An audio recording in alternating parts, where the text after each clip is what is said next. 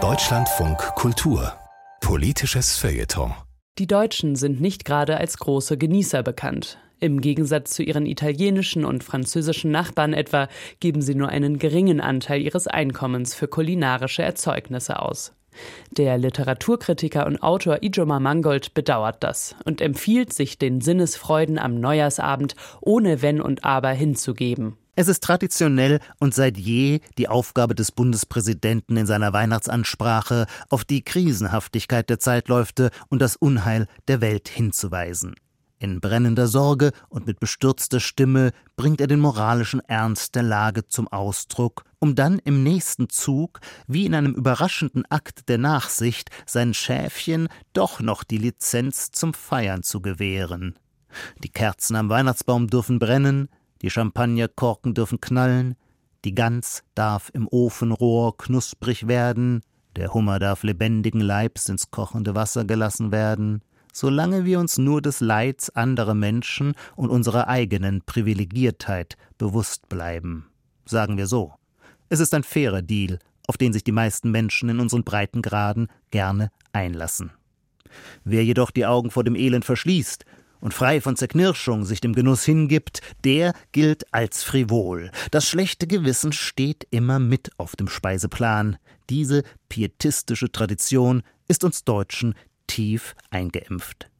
So wird der Genuss zwischen den Jahren immer als ein Trotzdem adressiert. Trotz der schlimmen Weltzustände erlauben wir uns ein wenig Genuss. Aber nicht zu viel, das wäre Luxus, das wäre maßlos. Nun lässt sich eine überraschende dialektische Wolte im Genuss von Luxus beobachten. Während sonst die Reichen überproportional viel CO2 emittieren, und also besonders viel auf dem Kerbholz haben, ist es in der Welt der Kulinarik umgekehrt.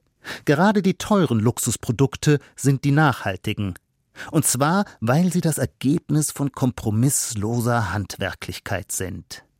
Handwerklichkeit hat etwas mit Zeit zu tun. Zeit wiederum ist heutzutage, das ist schon fast eine Phrase, der größte Luxus, weil das kostbarste Gut, denn sie ist unerbittlich endlich. Man kann Zeit nicht kaufen, man kann sie nicht vermehren. Anders gesagt, Handwerklichkeit ist nicht skalierbar. Werden wir konkret. Im Frischeparadies zum Beispiel kann auch der Laienkoch die Produktqualitäten der Spitzengastronomie erwerben. Nicht nur zur Weihnachtszeit gibt es hier bei Seezunge und Wolfsbarsch den mit dem Angelhaken gefangenen Fisch. Beim üblichen Wildfang drücken die neu einströmenden Fische die bereits im Netz gefangenen über lange Zeiträume hinweg platt und senken damit die Fleischqualität. Diese edelste Kategorie des Fisches wird hingegen einzeln am Angelhaken aus dem Meer gezogen. Wie zum Beweis dieses individuellen, nicht skalierbaren Vorgangs steckt dem Branzino im frische Paradies deshalb noch der Angelhaken im Maul.